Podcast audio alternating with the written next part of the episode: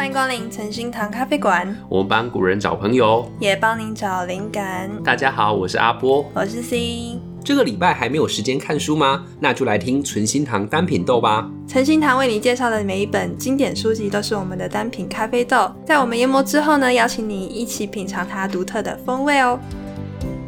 嘿，hey, 今天这一集我们真的是重录了很多遍。之前跟大家预告嘛，我们要讲的内容是正头。对，那为什么阵头这样的内容我会录很多遍呢？C，你要不要跟大家讲一下？啊，因为有人就是不懂装懂啊。真的，我那时候在录音就很想要把自己就当做说，哎、欸，我看了很多资料啊，我网络上很多东西去看，而且我还买了书，然后我把正头彻底的研究一遍，那我就可以就是侃侃而谈，讲很多正头的内容。但殊不知有一个很大的东西啊，因为本身就是基督教的啊，哎、我对那个圣经里面那一种什么彼得啊、保罗啊、什么大卫啊、歌利亚这种故事，是比妈祖的故事还熟的哎。然后我那个时候就觉得说，不行，我看这些东西我一定可以好好讲。但是一开麦刚要讲的时候，发现这里卡那里卡，让我觉得非常的痛苦。像里面我们等一下可能会讲到一些就是妈祖庙里面的配置，哎、我已经十年没有去过庙宇了。就是没有走进去，然后很仔细的去看这样子的。对啊，虽然后来我去信基督教了嘛，但是我在小时候的时候也是有去接触到这些地方公庙的信仰。不过这些东西真的老实讲，对我来说不太熟，因为我小时候只跟我比较有感觉的、有感应的这些神明一起玩而已。对，可是你还是很有感应嘛？对，我最有感应的神明，大家一定猜不到，就是那个桌子底下的虎爷。哦，嗯、那我印象很深刻，因为其实以前很小时候发生的事情几乎都忘记了。可是我很有印象是那个桌子很高，然后我会钻下去跟里面的那一只老虎神一起玩。我觉得那只老虎神长得很可爱，它好像是我的好朋友的概念。对，再来呢，第二个喜欢的这个神明，我不知道，等下，你你怎么跟他玩？啊，就是看着他啊，然后我就觉得他在跟我玩，就是一种意识的交流，你知道吗？对啊，就是这样啊。小时候就看着虎爷，然后我就觉得说他在我的头脑里面跟我一起玩。然后我们去什么地方，他会保护我。后来那个庙公就发现说，哎、欸，那个小朋友很像每次来都钻下去，他就拿一包可口奶汁给我，说你下去跟虎爷一起吃。你怎么吃？有啊，我就放在虎爷前面啊，我就吃一块啊，然后发现哎、欸，你好像没有要吃，我就全部吃完。然后跟着虎爷一起去神游这样子。第二个呢，比较熟的神就是黑白无常大爷跟二爷。对，他们小时候小朋友都很怕吧？小朋友觉得很怕，看到那个很恐怖啊。对，一个是嘴巴张开，一个是舌头很长的。没有，我都远远看，就是那种我们小时候那个，只要有庙，就是那个队伍走过去，嗯哼，爸爸们说那个咚咚锵来了，嗯哼，那个咚咚锵，然后我出去一看，那种怎么会有两个很恐怖的东西在走路，那边晃。对嘛，就是在庙宇的。阵头活动都会有这两个神的样子出来嘛，对不对？嗯、那以前呢，他们是我的好朋友哦。那他们通常都会在这个主殿旁边呢，哦，有他们的像嘛，对不对？我当时有一种感觉，这是头脑里面的声音，就是说，虽然他们长那个样子，嗯、但是这个样子是给坏人看的。然后我是好人，所以他们跟我说他会保护我。对、嗯、他们这个样子去吓坏人，啊，我是好的小孩。所以呢，他们这样子就可以帮我挡掉所有的坏人。虎爷也是，所以这三个神明，传统文化的神明是我的好朋友之外，其他我都不熟。然后一直到、啊、你跟千里眼、顺风耳熟吗？不熟。我跟可是他们长得很像哎。你说跟谁？跟那个。二爷他们最好啦，跟七爷比较像。我我觉得七爷八爷比较帅，可能我跟他们比较熟啦。就是那种我比较不会怕千里眼顺风耳，哦、可是我觉得那个他们那个舌头吐出来很恐怖。哦，没有啊，他又那时候小时候我就觉得他在跟我讲说，这个舌头啊是专门在攻击坏人的、啊。哦，你说意识交流是是？嗯，对啊啊，你是好小孩啊啊，所以我会保护你啊，所以你，你就在我后面就好了。近距离才会有意识沟通，你有远距离。跟他们交流过？没有啊，就是每次去的时候，哦、我就觉得他们在跟我讲话或跟我玩这样子。我都小时候只敢远远看。其实我之前在听亚特的节目，就是我们的 podcast 好友亚特聊聊天嘛，他在讲这个真奇幻台南绘本，在讲西罗店的二爷就是黑无常嘛，嗯、他是专门是帮助小孩的。你应该是跟黑无常比较熟，对，因为小朋友啊，对，小朋友应该跟神猫也不是神虎，神虎，神虎，还有黑无常，对，那时候就是觉得跟我比较亲近。比较好的真的是黑无常，嗯，然后他就是说，哎、欸，我们会保护你这样子、嗯、啊。白无常的话就感觉是一个不太讲话的叔叔，然后看起来很凶，可是他是好人，对。对我的观感是这样，所以其实我觉得那些传说故事它，它呃不全然是胡乱的，因为我那时候就是亲身感受就是这样子。那你现在跟他们熟吗？他们。没有感应的，我不跟他们不熟了。他们可能只跟小孩子讲话。对，oh. 后来呢，就是呃离开了这个传统文化信仰之后呢，哦，其他的其实也不是很熟。对，不过我们这一集呢，就是用一个非常尊重的态度来做这个关于正统传统文化的保存、学习啦。学习，对，没错。我觉得可能现在变成是说，你要常接触公庙的人才会比较。对，清楚，嗯，对这些就是地方的的东西的东西，嗯，或者是民俗学者，对，像台南很有名的那个温宗汉老师，我们非常尊敬的这个民俗学者，嗯嗯。但是为什么啊？你既然是这样，那也不是你的生活，那为什么要来讲这一集呢？因为我觉得说。身为在地的台南人，对不对？我们不能够希伯来人的故事、以色列人的故事，比台南的在地故事还要了解。台南什么最多？就庙啊。对啊，庙啊，还有一些传统的在地文化嘛。嗯。那我今天不是用一些哦神灵的角度去切入这件事情，我要用的是一种历史还有传统文化的脉络去看这些东西。我相信，如果这样子讲的话，应该更多人可以去接受这个点嘛。对对，主要是你那个哦，这是我一个学生啊。学生，我问各位听众啊，说到宫庙哦，大家脑中浮现的一个刻板印象是什么？这个不要骗哦，这很真实哦。对我来说哦，我以前对宫庙还有对阵头的印象，就会觉得说，就是学校的那一些普龙宫，不学无术的人，八加八加九喜欢打架闹事的人才会去阵头，对不对？那一种地方就是那种社会的回收厂、资源回收厂，然后 很多一些学校里面。奇奇怪怪的人会去里面，那直到呢，我教到了一个学生，那这个学生我收他的作业的时候，他跟别人不一样，别人的作业很多都是乱七八糟、烂烂的，结果他连那个写字的那种生字簿有没有，他都用书套包好，然后写的字秀秀气气、工工整整的，该背的、该考的东西他都是不会随便马虎，做人也很严谨，讲话也很斯文。结果后来我发现说，哎，这个学生他的兴趣是宫庙，对，研究宫，研究宫庙，还有拍摄一些神像。后来我接触到这个学生之后，我才知道说，哦，原来喜欢正头、喜欢宫庙的学生，他不一定是不好的小孩。嗯，所以我会觉得说，这个一定是在刻板印象上面出了很严重的问题。他有他自己经营的那个宫庙 IG，对，他有一个经营宫庙的 IG，嗯，那我们会把它放在我们下方的资讯栏，就是有兴趣的听众呢，可以进去里面追踪一下。它里面呢，就是会拍摄他去走一些阵头啊，或者是到一些庙宇的时候拍摄的一些神像的内容。嗯，对，那他想要跟大家证明说，哎，我虽然是一个阵头小孩，可是呢，我也是会把很多事情。做好的，我跟你们的刻板印象不一样，而且我经营这个东西可以让更多人看到我们家乡的这种传统文化。嗯嗯，所以我就觉得哇，深深的受到感动啊！所以呢，今天真的是特别要来专门做一集节目为大家讲解。我知道他偶尔会听我们的节目啊，就是在催你啊。上次那个一周年的那个。对，这一周年的时候呢，他有问我们一个问题，就是说 啊，希望存心堂呢可以多讲一些台南的传统文化。对不对？那我们这不就来了吗？对，那今天呢，就是要好好跟大家介绍一下阵头跟台南的传统的这一些民俗文化相关的东西。而且我们前阵子很忙，都没有时间录音。对啊。然后刚好这礼拜真的恭逢其盛，就是台南市政府办的一个比较大型的这种传统的民俗文化的艺文活动，挂香有关系。对，就是跟这种乡镇啊、挂香这些文化有相关。那什么是乡镇呢？就是神明出巡的一个队伍，叫做乡镇。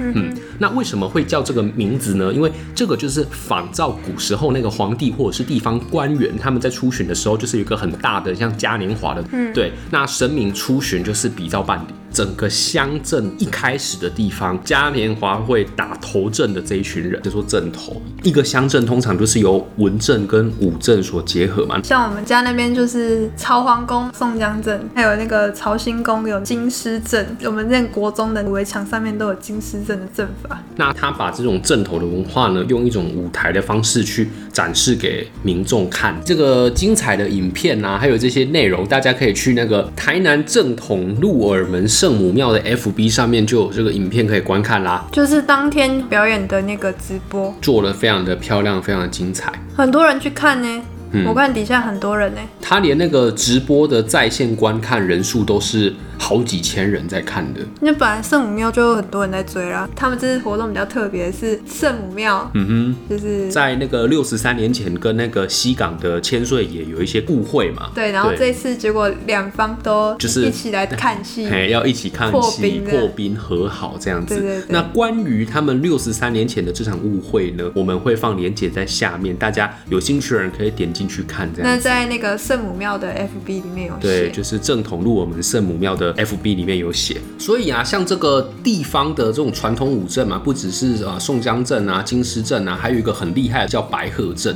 那这些东西其实我们可以打破传统印象，不是说哎、那一些不学无术的普龙孔小孩，他们就专门去跳这种，不是哦。其实它是算我们社会上的一些文化瑰宝。那对我自己来说，也不要说哎、懂一些外国的故事啊，什么以色列啊、希伯来人的故事嘛，对不对？我们台南地方的这些传统故事呢，其实也要了解起来。人家说那个读西方历史就要懂基督教嘛，要懂圣经嘛，对不对？对啊，那你要了解台湾的文化历史，你就是要去懂台湾这些传统的宗教啊。对啊，传统这些宗教宫庙的文化。对对，不然一般人对正统还是会有刻板印象嘛，不是只有你有刻板印象。嗯，像我们以前在学校以前会走那个八家将走法的那个，都是一些刺龙刺凤的。对啊，就是身上很多奇怪的刺青，然后不学好那一种，每天都在打架闹事的那一些人嘛。对啊，嗯哼。可是你说那种那个文化为什么还会画在我们学校的围墙上面？嗯哼，那表示有一定的那个一定的一些历史脉络跟它重要的渊源。对啊，如果不讲，我们没有人知道。对，那今天呢，我们想要跟大家介绍的这本书就是《图解阵头》。哦宋江镇的五镇系统，在讲宋江阵，主要是以宋江镇为主，然后讲说，哎、为什么宋江镇在台湾是这么的宝贵？它的整个文化渊源是怎么样子流传下来的呢？那我们就赶快进入我们的魔斗时间吧。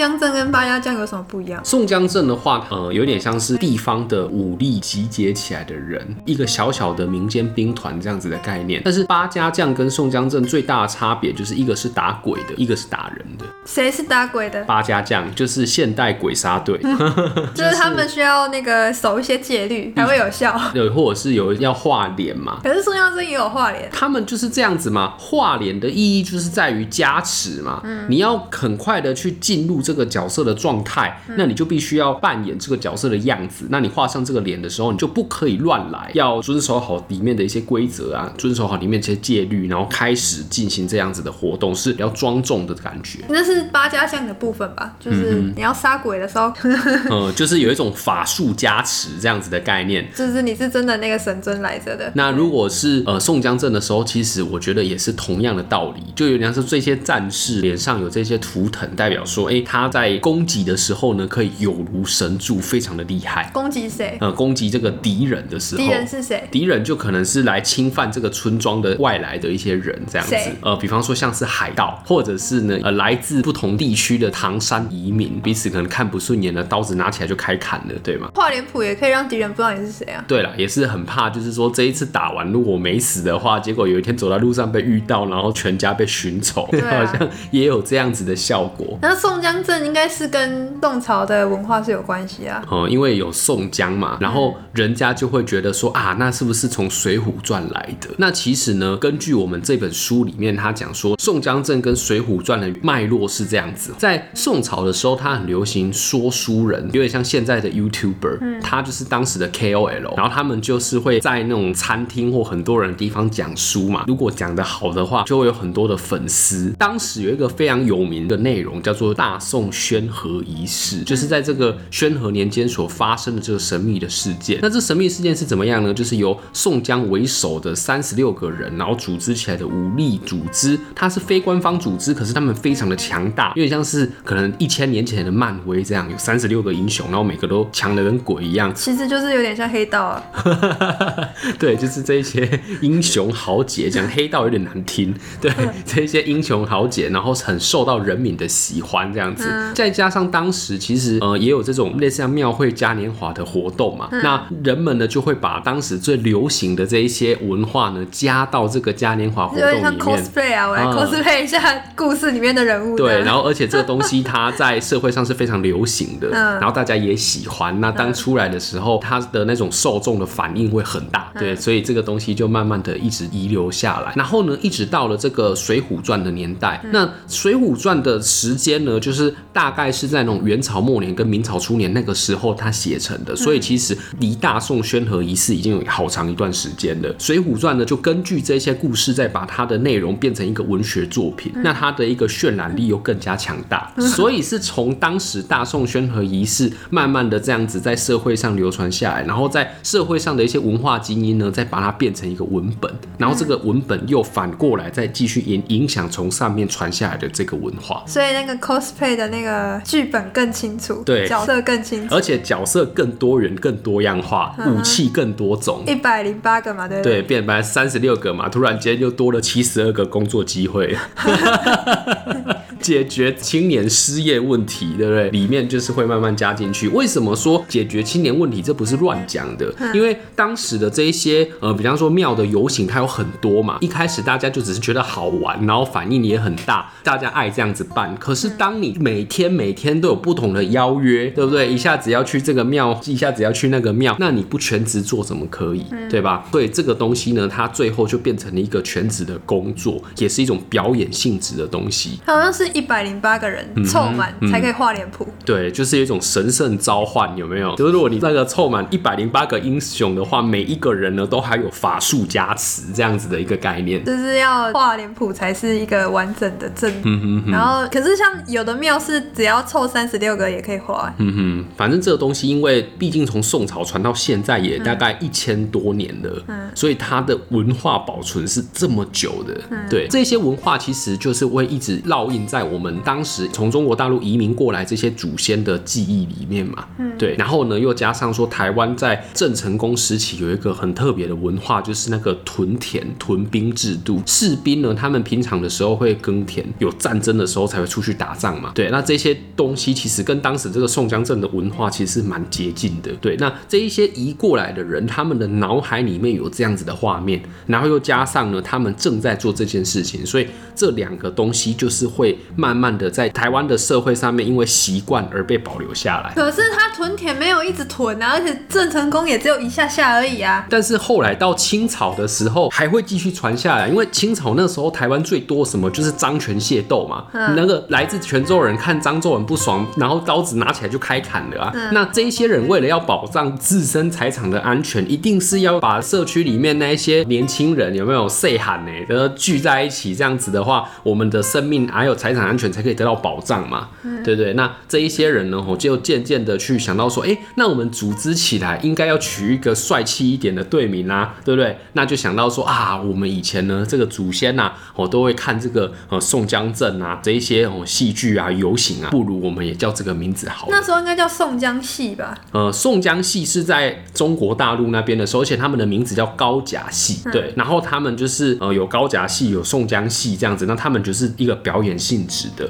当时这个清朝他们是真正有需要的，因为他们是真的会杀人的。嗯、对，那他们我是觉得说他们之间的关系可能是因为文化习惯的传承。嗯、对，因为在这本书里面，作者说他们的脉络关系，其实在学界它有很多种说法。嗯、可是既然有很多种说法的话，那我就说我的观点嘛。我的观点就是，你比方说你在打电动的时候，你要组一队嘛，啊，要取一个很帅气、听起来会赢的名字嘛。那这个名字怎么来？就是从你过往经验去取嘛。那在清朝时候，那些人他们要取过往经验，就是什么？就以前看过的东西嘛。那觉得说，哦，宋江镇赞，宋江镇很煞气，里面有天兵天将，超猛，所以我们组织起来就取这样的名字，或模仿那个形式，宋江说不定会更强。宋江镇里面哪有天兵天将？没有，他们不是有一些人画脸吗？可是画脸只是让他觉得他自己是李逵啊。啊，就是因为这样啊，就所以他会有一种魔法加持的效果啊。然后他又不是天兵天将，哎，他们就有一种神格化的这种概念啊。哦，他们都有成神是不是？哦，对啊，因为他们在呃《水浒传》里面，他们是三十六天罡七十二地煞的转世啊，所以他们是有神力的啊。啊，你今天一要画脸，当然是要变李逵啊，要不然那个时候呢，有什么巨锤瑞斯还是欧拉夫哦，根本没有这些东西，好不好？我们看到清朝人拿一个斧头在那边，哎、欸，怎么可能？因为因为你如果是去武馆里面，你只能学攻击，呵呵，可是你是都是肉搏，嗯哼，一对一，嗯啊，如果是宋江阵，它是一个团队呢，它是有阵法的呢。哦，对，对啊，所以他们其实应该是是去用宋江阵的阵法，然后搭配他们的武术，嗯哼，然后变成是一个比较强的攻击团队吧。对。就是他有一个算是策略，这样有战、啊、有战术的。对啊。对，那像这个宋江阵呢，就是他会打鼓嘛，然后他的最主要的主帅是拿一个棋子的，就不是说拿棋子攻击哦，他是拿棋子去指挥，说这边哦，右边的人马要往前踢，然后左边的人马呢要防守啊，现在要后退，现在要前进，对啊，这样子打起来才有一个节奏感嘛。对，像我们那时候去看那个。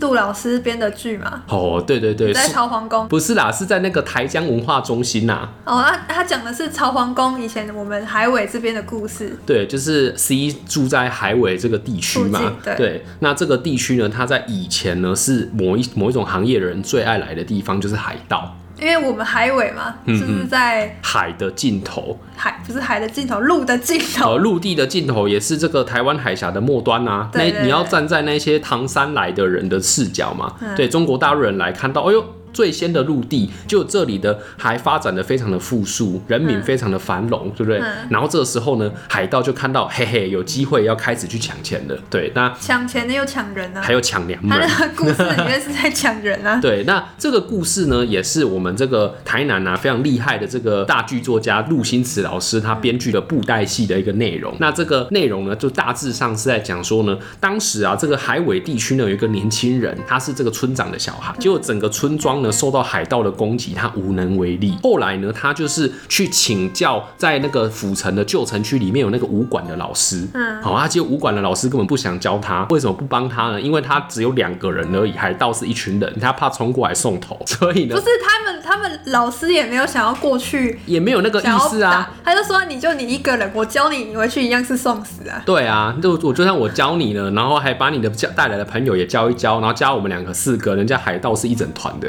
嗯，你这种根本就是送头行为，所以根本不想理他。嗯、对，然后后来呢，他就非常的失意，就回到村庄里面，发现他老爸被海盗干掉了。嗯，对，所以他就去，女人要被抢，又被抢走了。后来呢，他就去这个海边啊看海的时候，突然间看到一个在钓鱼的老人。那我们通常在传统戏剧里面看到钓鱼老人，通常都是非常厉害的角色，会消失的角色，对，是会消失的角色。然后他就跟这个年轻人讲说呢，哎呀，谁说呢？这些地方的农民呢没有战斗能力，对不对？嗯、你只要把他们组织起起来啊，就可以变成了一个非常厉害的团体。就是大道公，哎，那后来大家发现说，哇，原来这个老人不简单了，竟然是大道公，就是这个海尾朝皇宫的主神保神大帝变的，对，然后就指示这个年轻人啊，要把地方的这些农民呢团结起来，变成一个势力，然后呢，哎，为什么他们会变成宋江镇呢？就是跟我们刚刚说的一个原因有关系。他那个那个剧名叫做没听过海尾谷，没听过海尾谷，也要看过海尾斧，哦，对，斧头的斧，斧头的斧，那这个就是呢。很煞气，听起来就很帅嘛。因为其实宋江阵打前锋的，就是一个有画脸、拿两只斧头的人，代表呢就是黑旋风李逵，力大无穷，呃，杀敌于无形之中，啪啪啪，非常的厉害。然后于是就组织了这样子的一个团队呢，把海盗赶跑了。这样子的一个故事，我觉得这个布袋戏这中间完全没有尿点，觉得非常的精彩。然后，而且他的配乐选的超级好，我觉得配乐很好听，我听了配乐都很想哭。我我一开始他配乐下来的时候，眼泪就流下来了。就是就一开始那个前言在讲那个海尾的，就是一些历史故事的时候，就觉得嗯，对，这是我们家乡的故事，真的。然后有一种史诗壮丽的感觉，对跟那种音乐超对，有一种魔界有没有魔界三部曲的概念，就是觉得说哇，原来台湾的文化这些在地的历史文化，其实是有一种史诗等级的概念，这 些农。夫这些乡民，对不对？他们不是像现在的乡民，万人响应，一人到场。他们是万人响应，万人到场的，全部人武器拿起来，海盗看到就开扁，打到连他老妈都不认识。哎，对啊，是这样子的概念呢。那看看现在的人就嗯。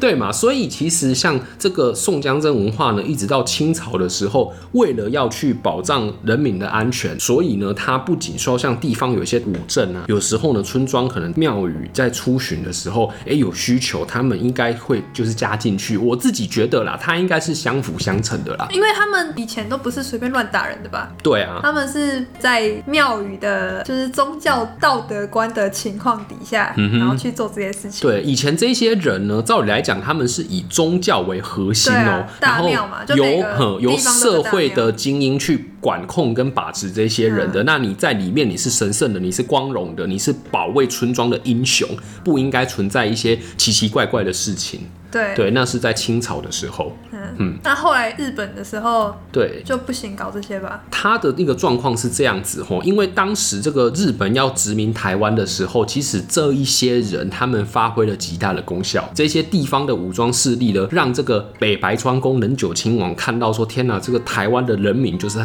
剽悍，就是猛。他们这个拿枪的这种日本兵哦，有时候会害怕那种拿一根竹竿前面绑一个菜刀的这个。闽南语叫做“的哥绑菜的”嘛，哎、欸，你没有听过？这个就是代表一种剽悍的象征啊！他就是拿这种传统的冷兵器杀到连你老妈都不认识这样子哦。就是当时台湾人是很剽悍的，面对这些外来的入侵者啊，怎么还会有人逃走？哦，那个这个又是另外一个故事了。就是说到这个，我们历史课本上面非常有名的、台湾民主国的总统唐景崧啊，对不对？为了要让台湾怎么样哦，自由健康的发展啊。赶走这个日本鬼子，哦，要讲这样，就日本人一来马上落跑。那真正呢，票悍的就是民间的这些武装的组织。那他可能平常时都有在加入宋江镇的一些练习，然后在真正发生事情的时候也跳出来，然后为了保护自己的家园。可是人家是拿枪，他是拿。拿刀哦。啊，拿刀啊，对啊，他们就是拿一些冷兵器呀，对啊啊，真的假的？这个打到这个日本的这个北白川宫能久亲王是会害怕的，哎，他就觉得说天哪，尤其是那种像台湾的一些哦乡村啊，没有进去，马上就是大家就开砍，大家就开杀这样子，所以他在这个日本的要接收台湾那个时间，其实是发生了一些历史上面的事件，对，嗯、一直到了好平定，因为毕竟还是打不赢热兵器啦，他、嗯、还是。有一个落差，这样子不是那种科幻神幻的世界，有没有 斧头飞出去，还有魔法，有那个 神明保佑，神明护。对啊，或者是那个斧头一举上去，天上落雷下来，嘣嘣嘣嘣打一排，这样子没有那么中二，好不好？对，但是实际上就是冷兵器还是打不赢热兵器。那日本当时在殖民台湾的时候，落实了一种制度，就是警察制度跟保甲制度。嗯，他就是牢牢的去控制了地方。那这一些人呢，他们也不敢乱搞。除了盯了这一些人不敢乱搞之外，其实他们也没有防御地方的需求了。嗯，因为警察很凶啊，谁敢乱来的话，马上就被警察干掉了。嗯，所以像当时我们的这个历史课本上面有一张图嘛，就是在讽刺日本殖民时代这个警察的滥权嘛，权力很大嘛，所以下面写南无警察。查大人，然后画的跟神像一样嘛，类似像这样子的概念。可是呢，这一些传统的文化，它不是只是逞凶斗狠的一群人哦，它还是有跟这个宗教信仰结合在一起的。它其实就是有一些武术的动作，对，可以不用拿来杀人啊。对，它有就是表演的性质，跟实际上拿来杀人的性质，这个可能在清朝那个时候呢是紧密结合的。可是，在日本的时代，后来他们开始推行皇民化政策嘛，这一些其实是照。来讲不能存在的，嗯、就是说哦，你组织的这种好像宗教啊，还有什么武装团体啊，不行、嗯、哦，这样。可是呢，当时日本有一项法律，就觉得说台人哦，台湾人的这些呃宗教信仰呢，我不管，就是你们爱信什么，我们就是哦慢慢的圈粉嘛，我们就信我们的天照大神嘛，嗯、啊，你们啊信你们的民间信仰，那是你们事。不过我们会用文化、用学习，慢慢的影响你，嗯、对不对？啊，我就看你们能够坚持到什么时候，嗯、就是他们不会用强制性的方式。去直接消灭你的文化，可是他严格禁止呢，这些人聚集起来练武。嗯，对，所以这个时候的宋江镇，他就分成两个派别了，一个叫做民馆，就是他们是表演表演性质的，可能就花拳绣腿这样。什么花拳绣腿？阿伯出来，出来花拳绣腿。阿伯不爽出来，揍一拳，俺是耿天的。超猛，一拳很有内力，没有啦。我的意思就是说，他本来练武术的目的是为了要杀人。对，那这一些如果是宗教性质、表演性质的话，它的这个杀伤力就没有那么强，也不是花拳绣腿，不敢乱讲，不要打我。那他们还有设一个东西叫做暗管，暗管是真正的教兵器，教一些呢教杀人、啊，嗯，教杀人的技巧。那这些东西当然是台面下的，对，underground 不能就是出来哦张扬，要不然如果被警察或被保甲发现的话，你可能事情就很严重。所以他们大部分都是变成是义政嘛，就是表演性质的，表演性质真的是嘉年华会这样。对，然后一直到了这个国民政府来台的时期啊，当时的这个政策上面呢，其实有一些影响。好，那这个影响是怎么样呢？这个政策影响到现在都还存在，因为我们刚才听在清朝的时候，这些传统武政义政的原型是由地方精英结合宗教信仰，然后把人民框列起来的一一个表演团队嘛。嗯，所以照理来讲，出来的人应该是文质彬彬，遇到老太。婆过马路还会扶他，看到正妹都不敢乱摸，这样子的人。我觉得没有那么夸张。啊，有啦有啦，这种叫尊重这个宗教信仰嘛，对不对？我就相信他们觉得是神的代言人出来，一定不敢乱搞嘛，对不对？正常来讲应该是这样。可是，在国民政府的时候呢，他们用一些方式让社会精英呢去做别的工作，不能去控制庙宇，不能去控制庙宇，就是不能被庙宇控制吧？呃，都有哦，就是不要让这一些很聪明的人，整个村庄最厉害的。人他是庙的主委，或者是他是管这些武政义政的人，这个东西其实会有社会影响力，因为你看他有想法，又聪明，又有暗装，又有群众的力量，对，所以他就哎、欸、让这些人慢慢的去当医生啊，慢慢的去当教授啊，或者是去学习其他的东西，就离开了宫庙。对离开了宫庙之后，原本的这些武政义政的团体还在啊，那有什么人来接管呢？哦，那有时候呢，真的地方势力，真的地方势力，对，那可能就戴墨镜。的那一种，呃，对，有一些有啦，啊，有一些呃没有嘛，就是渐渐的嘛。那但是你看一锅粥里面如果有几颗老鼠屎的话，那这个不好的风气就会出来。然后最后我们对于这些呃镇头啊，不管是八家将也好，还是宋江镇也好，其实就会慢慢的贴上一些比较负面的标签。那其实这些东西对我们来说是一个非常好的文化保存。对，因为台湾的一个社会下来，我们很多的传统文化都是从以前留到现在的，包含像台南的一些古迹跟老建筑，还有这种非物质的文化遗产，都是有留下来的。你看，我们刚刚有说到说这一些文化内容，它是从宋朝传到现在的，所以它是一千年的这种华人文化的历史记忆都被保存在这些义政里面。然后又到现在，其实地方政府比较重视这些东西，所以呢，在管这个大庙的人，对不对？像我们这个朝皇宫的 这个头人，执行长，执行长就是一个饱读诗。书的谦谦君子，哎，就是慢慢的那种传统的由地方精英带领大庙的形式又渐渐回来了。对，对而且先用大庙的方式去办沙龙嘛，对，办沙龙，社区大学嘛，对嘛，像，啊、像我们就开课了，对啊，像我们也加入了这个大庙的行列嘛，对不对？我们有 Podcast 的课程嘛，对，就是希望可以让这些地方的人去讲述自己的记忆，然后也可以学会这些声音编辑跟剪辑的技巧。这是线上课嘛？对，还有实体课，干嘛？你一直在夜配哦、喔。赶快夜配啊！那个要招生啊！错，没错，对，就是这个东西，就是希望我们可以有透过这种声音的方式，透过大庙，然后呢，慢慢去带起属于我们纯心堂式的一个社区营造跟地方创生。对，但是全台湾都可以参与。嗯。那对于我们的课程有兴趣的人呢，我们的连结就放在下面啊，无情工商啊，认真教 Podcast 哦。哦，认真对，认真教 Podcast，对，教做 Podcast 加上策展跟地方社区结合，嗯。对，这一些东西，然后可以让地方的故事把它数位化，然后把这一些东西完整的保留下来，而且没有再讲一些很灌水的东西。那我们的价钱是外面你那个有打广告的，我不说哪一间的四分之一而已。这是全台湾啦。呵呵。这边有朋友想要那个做 podcast，嗯，对，或者是想做社区营造，嗯。之类的，对啊，嗯哼，你想做的都可以一起来。对，就是我们特别的一个文化的模式。大庙电台，大庙电台，没错，就是让庙宇回归到原本的就是社区中心。对，嗯、那这些庙宇不管是呃声音数位文化的保存，嗯，或者是呢像是这种传统武政义政的这个复兴，嗯、嘿，其实我们在目前的社会呢，都慢慢一步一步的在恢复过往的这种荣耀，也是真的很希望说大家可以渐渐以。剔除这样子的刻板印象，对吗？像我那个学生嘛，那个学生就是他想要说我是正头小孩，可是我做的很好，那不希望就是说大家就觉得说啊正头就是一些这种五四三的人在里面。那除了这个之外，其实还要跟大家特别介绍，就是说这本书，这本在图解宋江镇的书籍嘛，它里面图文并茂，巨细靡遗。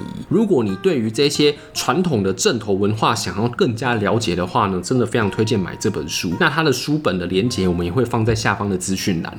对，那台湾呢有保存一个华人圈里面现在仅剩下的特殊的一个武阵系统，它有三个，就是我们刚才有讲宋江镇嘛，然后还有金狮镇，那再来呢就是一个最稀少的东西叫白鹤镇。白鹤镇的话呢，就是由整个镇头的中心那个人他 cosplay 成一只白鹤，他们里面的人呢是练那一种传统武术鹤形拳，对，很帅哦，这样子。那这个其实真的是文化遗产，对，在以前的时代呢，可能这种东西呃蛮多的。那一直到现在，这个随着历史时代的演进啊，它就越来越稀少。然后现在呢，呃，只存于像台湾南部地区有少数的才有。所以这个五镇呢，他们在有些国小还是有在教一些鹤形拳的，在这本书里面他有介绍。可是呢，白鹤镇有什么特别的法力？白鹤镇有什么特别的法力？就是受到神圣鸟的加持。所以白鹤是神圣之鸟。对，神鸟之力。本来它的一个形象是黑色的鸟，就有点像是乌鸦那样子的乌鸦阵。可是后来人家就觉得说，哎、欸，在这个华人的传统文化里面，乌鸦是比较不吉利的嘛。所以他们就把整个鸟变成白色的，就是刚好这个传统武术里面形意拳里面有鹤形拳嘛，去用手然后学习鹤的那个嘴巴在叮人那种特殊的传统，然后这样子保留下来，这个只有南部有而已哦。对，那我们刚才有就是说到说有一些学校他有在教这个，然后在教小朋友鹤形拳，对，这些教鹤形拳的小孩呢，可能就也乖乖的啦，不敢用这个东西去乱乱打同学，要不然这个下场可能很惨。这样，妈妈他用鹤形拳打我。然后告到那个庙的教练那边去，可能下场就不堪设想，这样子。直接叫鸟去咬你，晚上神鸟就在咬你。真的，那其实这个东西也是比较可惜，就是有一些在推行的懂门道的校长跟主任，如果调职了，我就比方说一些乡村的小校，他们调职了，那就呃没有继续传承下去，就是这是比较可惜的地方。不过呢，还是有一些庙宇有把这个东西保存下来。我们学校好像有在教金狮阵哎。对，那金狮阵。就是我们第二个要讲的东西。金狮镇跟松江镇有什么不一样呢？舞龙舞狮吗？呃，最主要的是前面它是由狮子所带头的。好，那这只狮子跟传统的舞龙舞狮有什么不一样呢？在台南的话，这个金狮它是红色的脸，对，它是一个很特别的一个样式，这样子。那它代表的是这个枕头，那狮子看哪里呢？大家就打哪里。哦，就是有这个狮王护体的这样子的一个概念。我记得它是有武器啊，啊是有武器，对。那但是它的一个代表就是中间有一只狮子在那里，那狮子也是由人哦在里面，然后带领这个阵头这样子在前进。那看起来就是力与美还有传统文化的一个结合。对，然后再来的话呢，就是说它会有狮吼功吗？呃，没有，但是这只狮子会非常的灵活。很厉害，这样子对，嗯、然后狮吼功那是电影的吧？我想说他带头要一直，就是没有，那那那干脆就是在那个狮子的前面放一个大喇叭，然后要开始的时候就有那个人开始哦哦哦这样子啊，先威吓敌人啊？没有啦，一般都是可能用放鞭炮的方式吧，这声音就已经够大了，也不用人的声音干嘛，对不对？那再来就是这个哦宋江镇这样子，那宋江镇我们刚刚有说，就是它有个旗子，然后他。的带头的人是拿两个斧头，然后有画脸谱这样子，代表这个黑旋风李逵的神力遗留下来的一个传统的这些文化。对，关于呢更多的这个详细的细节呢，其实在这本书里面都有。那想知道的话呢，就去看吧。呃，那我们刚刚有说嘛，就是你想要了解台南的文化，了解这些传统的东西的话，那你必须要对于这些民俗的东西有一定的了解嘛，对嘛？像我，对不对？我这个 熟读圣经的人，对不对？就是要对这些东西也是非常诚恳去面对他们嘛。已经录了不知道 N 次了，真的 N 次了，超难讲的，因为它就不是我生活的一部分啊，对不对？可是不是你？你生活的一部分，呃，就是我比较不太会去接触到的这一些东西吧。不过没有关系吼，我们要做好节目，就是要深入其中，然后把这些传统文化跟保存的东西带出来嘛。嗯、所以呢，下一集的纯聊天呢，我们要邀请到一位在我们台南地方文史界非常厉害的人物来跟我们一起录音聊天哦。对，那大家可以期待一下吧。那以上呢，就是我们今天啊介绍这个传统武镇的内容。那相关的这些参考书目，还有一些相关的网站连接跟精彩影片，我们都放在下面。那如果喜欢我们这期节目的话呢，可以到 Apple Podcast 给我们五颗星的留言，或者是更多的评价。到 FB 跟 IG 找阿婆聊天。对，来找我聊天，或者是你想要听什么更多的内容呢，都可以来找我们哦、喔。对，嗯、那如果说哎、欸，你听完之后觉得说哇，这些正头宫庙文化哇，我是里面参与的人，或者是呢我的亲戚朋友呢就是里面的总教练，欢迎找我们。对，只 要私底下跟我们联系，我们真的很想去找他们，就是说哎、欸，呃，怎么样去教育这些小孩？哎、欸，我们觉得这可以做一个纯心堂教育特辑，有没有？就是用现在老师的角度。跟这个教练呢分享这些教育的观念，对不对？人家可能是专注在这个武术跟传统文化的保存嘛，啊，我们是有一些教学现场的经验嘛，说不定可以互相结合，把这些小孩子呢哦教得乖乖的，然后呢让大众把这种刻板印象的标签撕掉。其实宫庙一直以来这些正统文化都是很棒的东西，强身健体，对对，而且又是社会安定稳定的力量。好，那以上呢就是本集的内容啦，大家拜拜，拜拜。